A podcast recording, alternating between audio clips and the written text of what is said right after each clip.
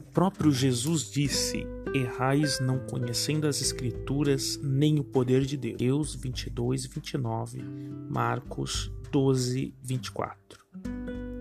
O conhecimento é o primeiro passo para toda libertação. Se você deseja ser liberto desse ciclo vicioso de viver um evangelho sem poder, sem manifestações sobrenaturais do Espírito Santo, então é necessário conhecer. Conhecereis a verdade e a verdade vos libertará. João 8, 32. O profeta Oséias fala em conhecer e prosseguir em conhecer. Oséias 6, 3. Apontando que este é um processo permanente. Conhecer para a mentalidade hebraica não é apenas teorizar a respeito de algum assunto, mas, sobretudo, experimentar. Em outras palavras, experimentareis a verdade e a verdade vos libertará. Isso equivale a experimentar e prosseguir em experimentar.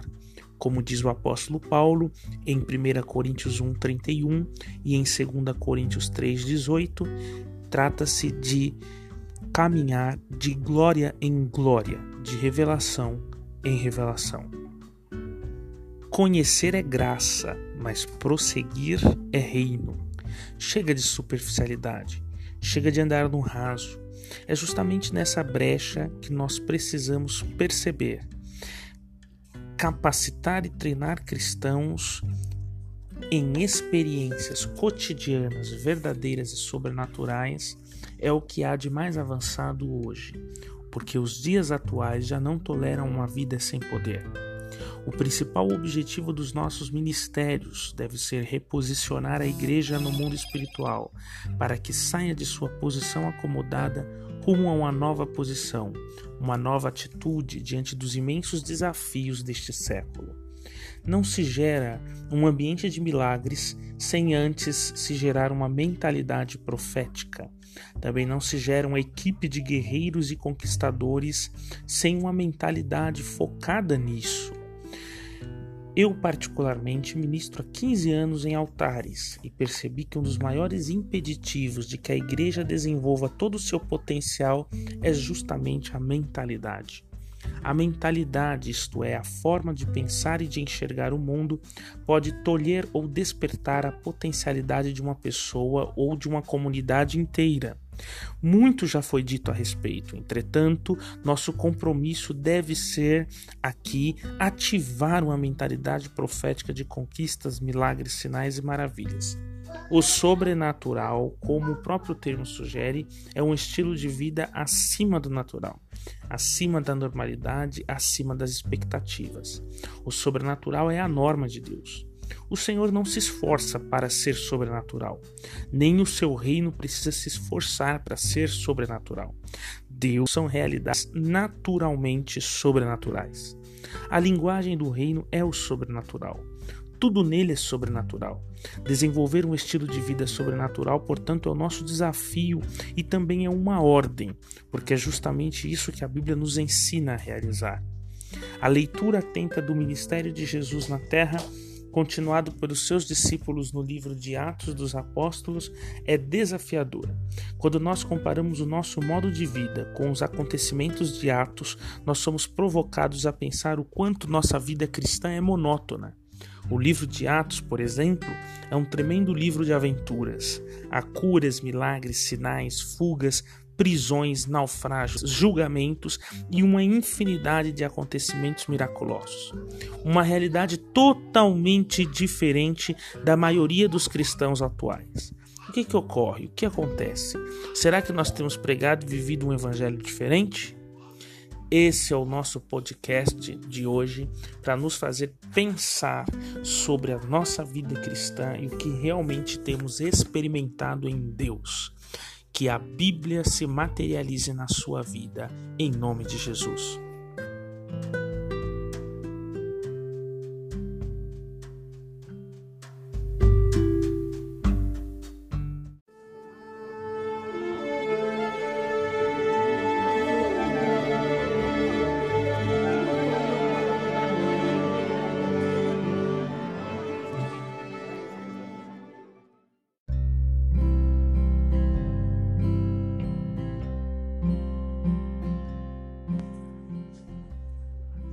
Qual é a verdadeira posição bíblica da igreja? Qual é a verdadeira identidade do cristão? Qual é a nossa verdadeira posição no mundo espiritual? Esse é o tema do nosso segundo episódio de podcast do Ministério MCE, o Ministério Casa de Elias. Acompanhe conosco. Efésios capítulo 1, versículo 21 ao 23, nos diz claramente sobre a identidade da igreja. O apóstolo Paulo, ensinando a igreja de Éfeso, diz com todas as letras que a posição atual da igreja, ou seja, a posição é, não que foi, não que será, mas que de fato é, é uma posição acima de todo principado, poder, potestade e domínio. O que, que isso significa? Significa que o cristão é chamado de corpo de Cristo. Ora, Cristo é o cabeça da igreja. Cristo está sentado à direita do Pai nas regiões celestes. Isso significa que se nós fomos humilhados com Cristo, com Cristo somos exaltados. A verdadeira posição da igreja, portanto, é uma posição de domínio, uma posição no...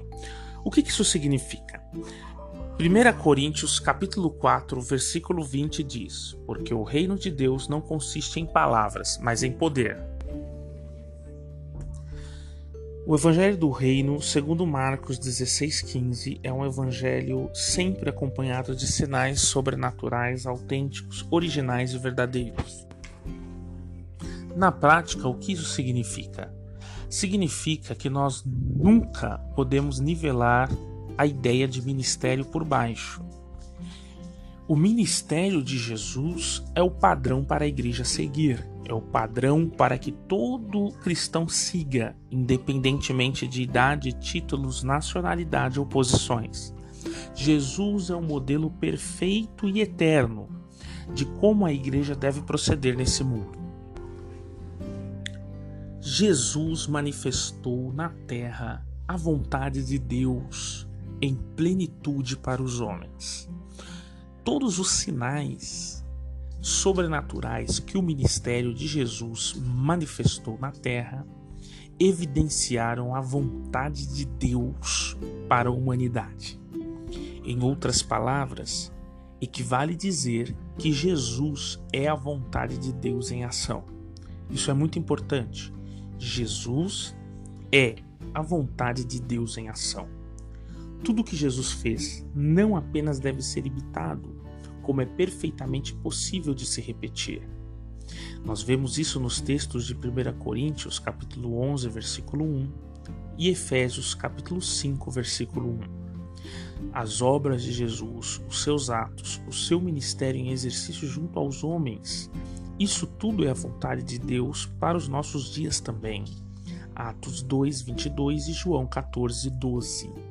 Mas qual era o segredo de Jesus? Como nós, cristãos, podemos repetir um ministério que foi tão poderoso? Ou melhor, qual foi o principal objetivo do seu ministério? Porque se nós entendermos o ministério de Jesus, nós vamos entender como ela deve ser brida.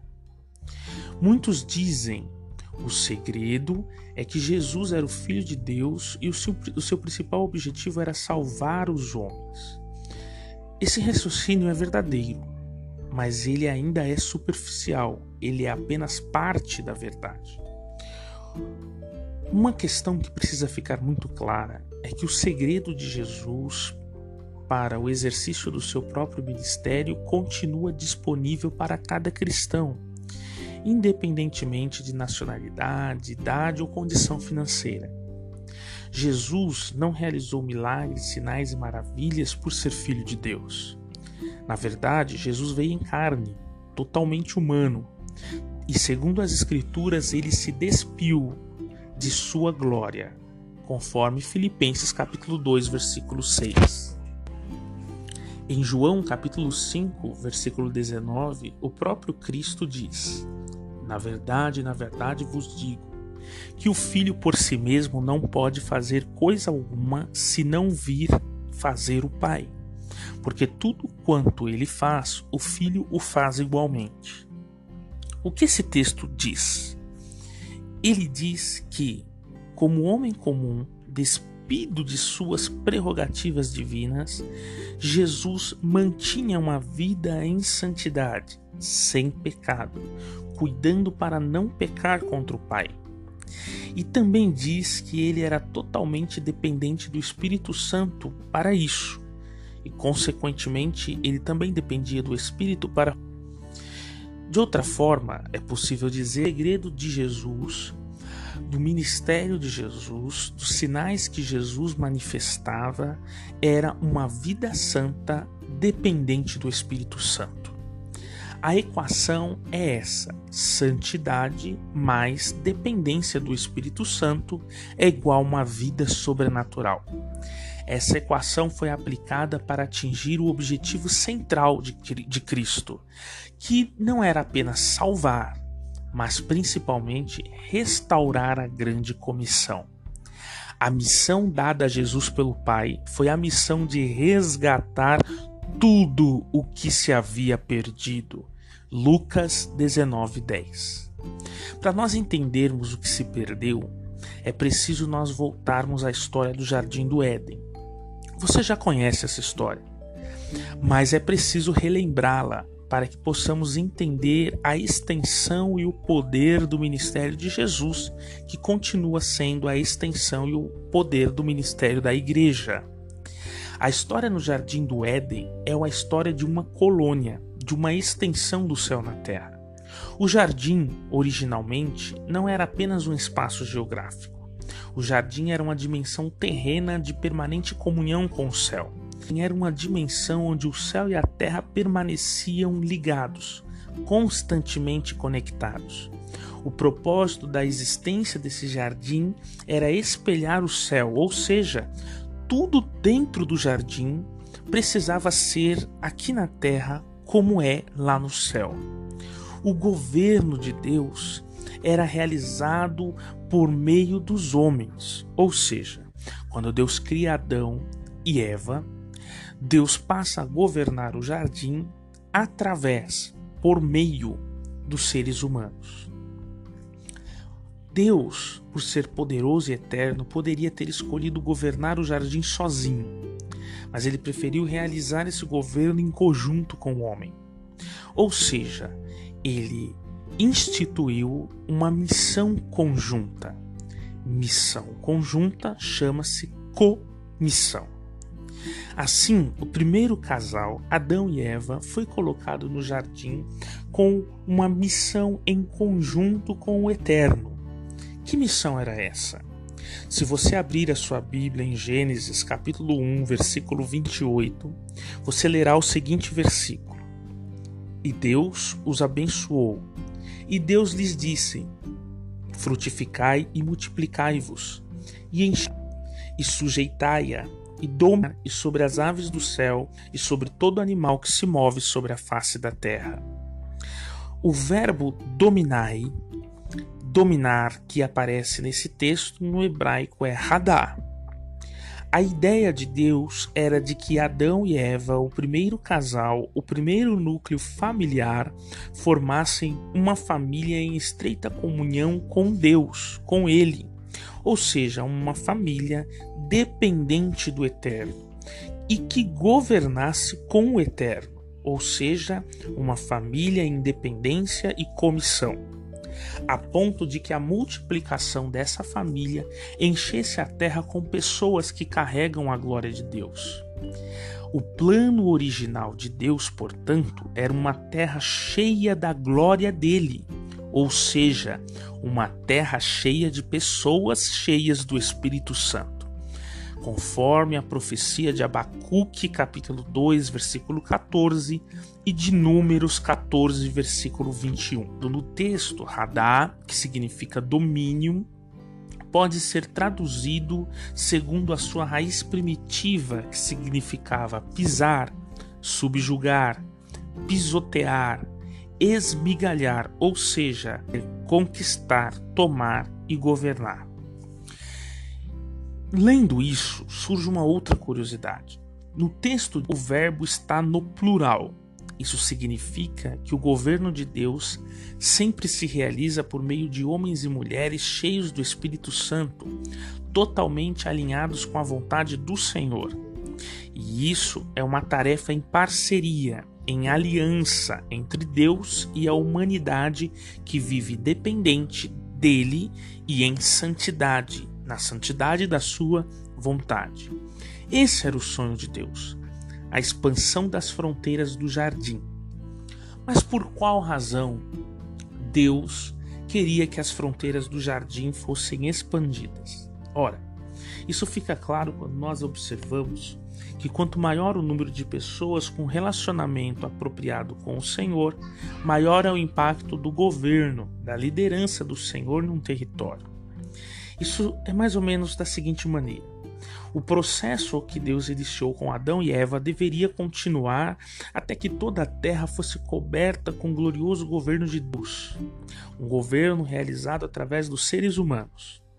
No capítulo 1 de Gênesis, nós lemos que o universo não era perfeito. Satanás já havia se rebelado no céu. Quando ele ainda se chamava Lúcifer, ele convenceu um a se render a Deus. Lúcifer que era um anjo, um ser de luz, chamado, seu nome significava anjo de luz, era um querubim ungido, um anjo de alta patente no mundo espiritual que tinha várias funções. Uma delas, inclusive, cuidar da adoração, guardar a adoração a Deus. Ele entra em rebelião contra Deus e coloca em seu coração que deveria instituir um trono acima do trono de Deus. Convencendo com a sua inteligência e perspicácia os demais anjos, Lúcifer inicia uma rebelião juntamente com um terço dos anjos do céu. Quando ele faz isso, Deus, por intermédio do arcanjo Miguel, expulsa Satanás do céu, expulsa Lúcifer do céu, e ele passa a se chamar Satanás, que significa inimigo ou adversário. Com ele, com Satanás, uma porção dos anjos caídos assumiu o domínio da terra. Aí fica óbvia a razão porque o restante do planeta precisava ser subjugado quando Deus cria Adão e Eva o planeta já estava sob influência das trevas, segundo Gênesis 1, 2. Deus, então, com a sua palavra, poderia ter destruído Satanás e todo o seu exército de anjos caídos, mas Deus escolheu derrotar as trevas, delegando sua autoridade aos do Senhor, feitos à sua imagem e à sua semelhança, que por livre escolha o amavam. Esse era o plano de Deus. Os anjos que caíram com Satanás, incluindo ele próprio, Satanás, não eram anjos que portavam a semelhança de Deus. Eles eram perfeitos e impoderosos. Eram anjos de alta patente com grandes funções, tarefas e missões no céu. Eram anjos que andavam na presença de Deus, mas nunca, nunca haviam recebido a bênção de ter a imagem e semelhança do Deus Altíssimo. Somente os homens é que têm esse privilégio.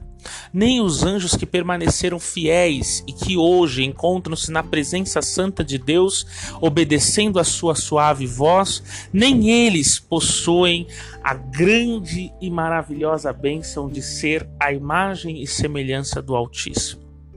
Somente a humanidade portadora da imagem e semelhança do Deus perfeito. Assim, Deus, que poderia com uma palavra ter resolvido toda a situação do maligno, toda a situação de Satanás e seu exército que passaram a dominar a terra porque haviam sido derrubados do céu, Deus resolve fazer justamente o contrário. Ele resolve colocar o homem, a mulher, a humanidade, a sua imagem e semelhança para derrotar o maligno. Os mais altos céus pertencem ao Senhor, mas a terra ele confiou ao homem. É isso que diz o Salmo 115, versículo 16. Existe uma enorme, uma imensa honra para os homens, para a humanidade, que é ter sido escolhida, porque o amor sempre escolhe o melhor. Esse é o início do romance da criação os seres humanos criados à imagem de Deus para intimidade, a fim de que o domínio do Senhor pudesse ser expresso na terra por intermédio do amor.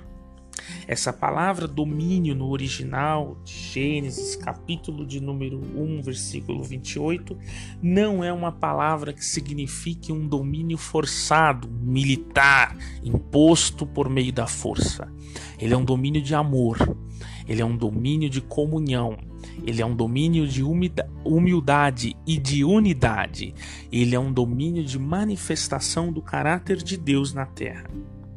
Por isso, quando Satanás entra na serpente e sugestiona Eva a comer do fruto proibido, o que Satanás estava propondo era justamente uma troca para receber este mandato, este domínio dado por Deus à humanidade. O princípio de Romanos, capítulo 6, versículo 6, nos ensina que com esse ato toda a humanidade tornou-se pecadora Pecar é a palavra no, no original hebraico que descreve errar o alvo. Ora, se pecar significa errar o alvo, essa história fica cada vez mais clara. Deus havia dado um alvo para Adão e para Eva, para a primeira família instituída no Éden.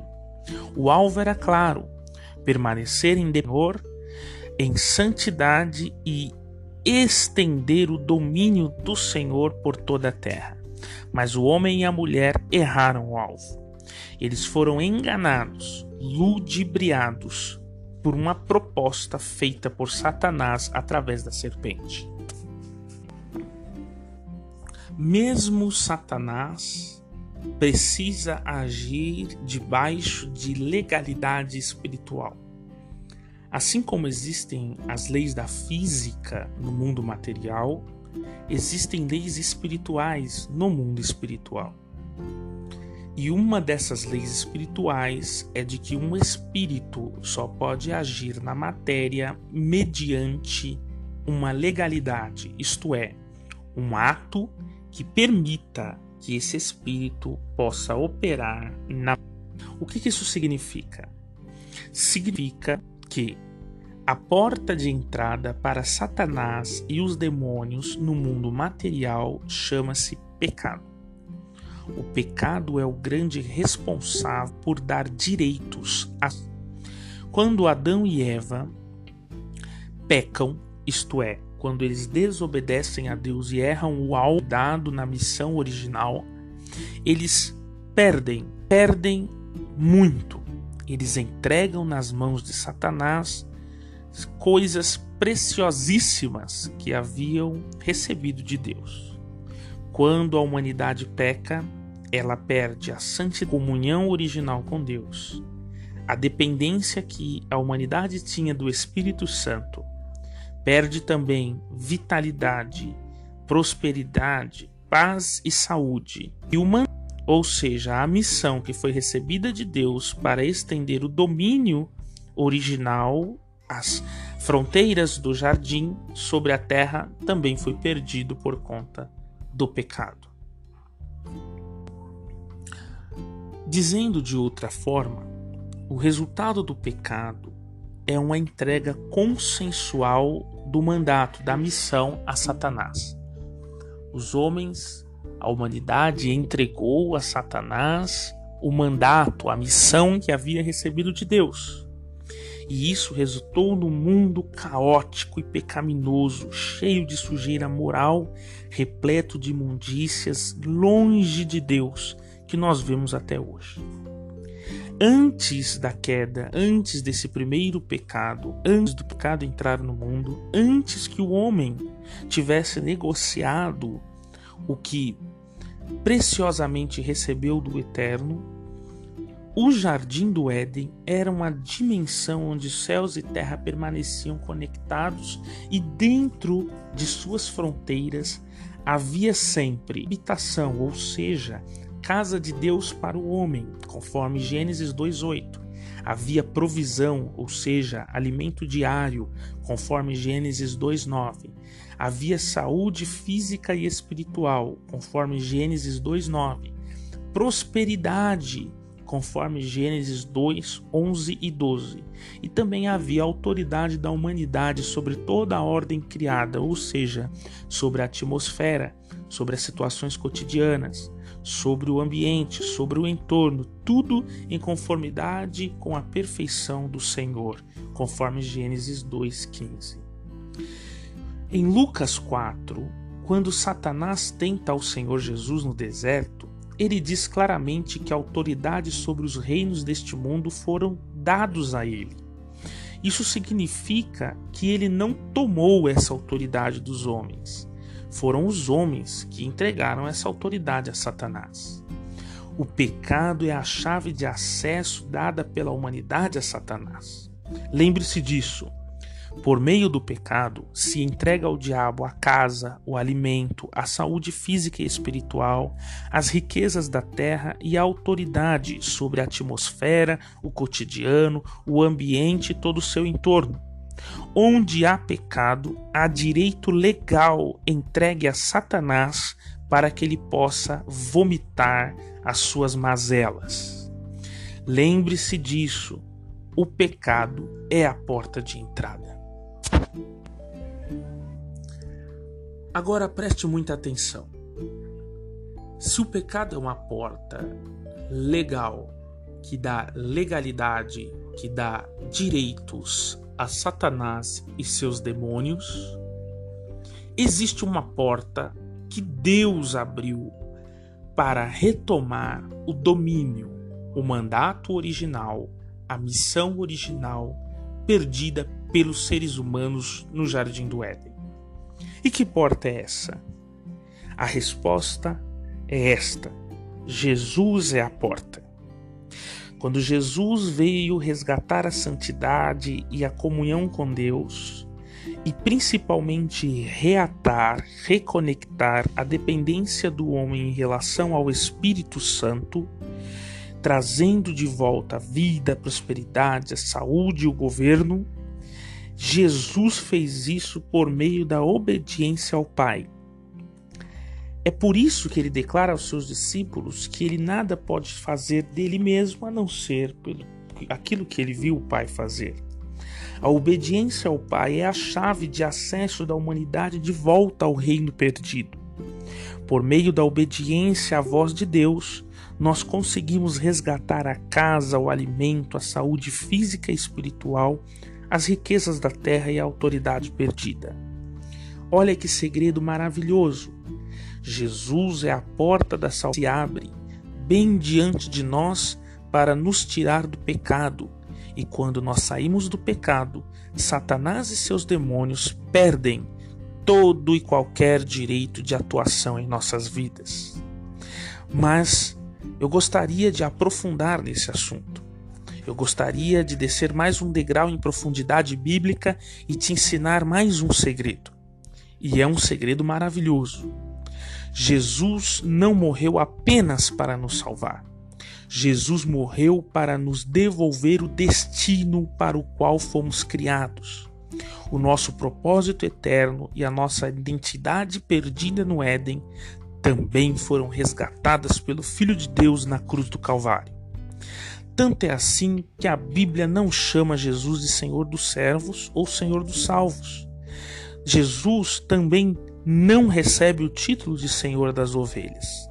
A Bíblia jamais chama Jesus de Senhor dos escravos. O que, isso significa? Significa que esses, se esses títulos nunca foram aplicados a Jesus, é porque esses títulos não revelam a nossa identidade para o qual fomos chamados originalmente.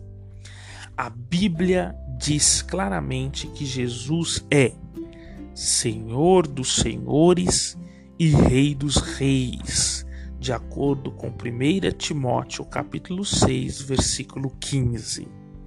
Pense por um instante sobre isso. A Bíblia chama Jesus de Senhor dos senhores e Rei de reis. Ele é Senhor de senhores e Rei de reis. Então qual é a nossa identidade? Nós não fomos chamados para sermos escravos. E embora nós servimos, nós também não somos chamados apenas para sermos servos. O que isso significa dizer? Significa dizer que o nosso destino e a nossa identidade estão conectados. Você foi chamado por Deus para um propósito específico. Foi para isso que Jesus veio. E onde está esse propósito e essa identidade? Apocalipse capítulo 5, versículo 10 revela qual é o propósito e qual é a identidade da igreja. Diz Apocalipse 5:10: E para o nosso Deus nos fizestes reis e sacerdotes, e reinaremos sobre a terra. Olha o que o apóstolo Pedro diz em 1 Pedro capítulo 2, versículo 9. Mas eleita, o sacerdócio real, a nação santa, o povo adquirido, para que anuncieis as virtudes daquele que vos chamou das trevas para a sua maravilhosa luz. Vou repetir. O apóstolo Pedro diz claramente que nós somos geração eleita, sacerdócio real, nação santa e povo adquirido.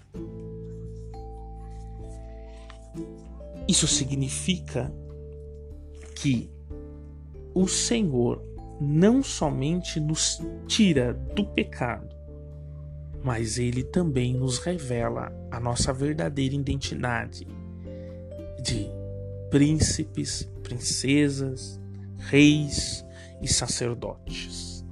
A posição da igreja no mundo espiritual não é a posição que um dia será exaltada. A posição da igreja no mundo espiritual é a posição atual de quem tem domínio. Ora, Mateus 28, 18, 20 declara: Chegando-se Jesus, falou-lhes, dizendo: É-me dado todo o poder no céu e na terra. Portanto, ide, fazei discípulos de todas as nações, batizando-os em nome do Pai, do Filho e do Espírito Santo, ensinando-os a guardar todas as coisas que eu vos tenho mandado e eis que eu estou convosco todos os dias até a consumação dos séculos. Amém. Jesus estava dizendo com isso, após a cruz, após a ressurreição, aparecendo aos discípulos, ele declara, em outras palavras, meus queridos discípulos, filhos amados, retomei o domínio, retomei o governo, retomei tudo de volta retomei o plano original. Agora vocês podem ir, usem esse domínio, usem essa autoridade, usem essa identidade e conquistem a humanidade para mim. Ainda em outras palavras, Jesus estava dizendo claramente à igreja: pisoteie Satanás, esmigalhe as obras das trevas, e a posição da igreja no mundo espiritual que o apóstolo Paulo revela em Efésios 14. Esse é o nosso chamado, esse é o nosso, o nosso direito, essa é a nossa missão. Você, como igreja, está posicionado no mundo espiritual, está posicionada no mundo espiritual acima. Repito, acima. Repito novamente, acima de todos os principados e potestades, os mais altos demônios e príncipes do inferno estão debaixo dos nossos pés. Deus seja louvado e até o próximo episódio.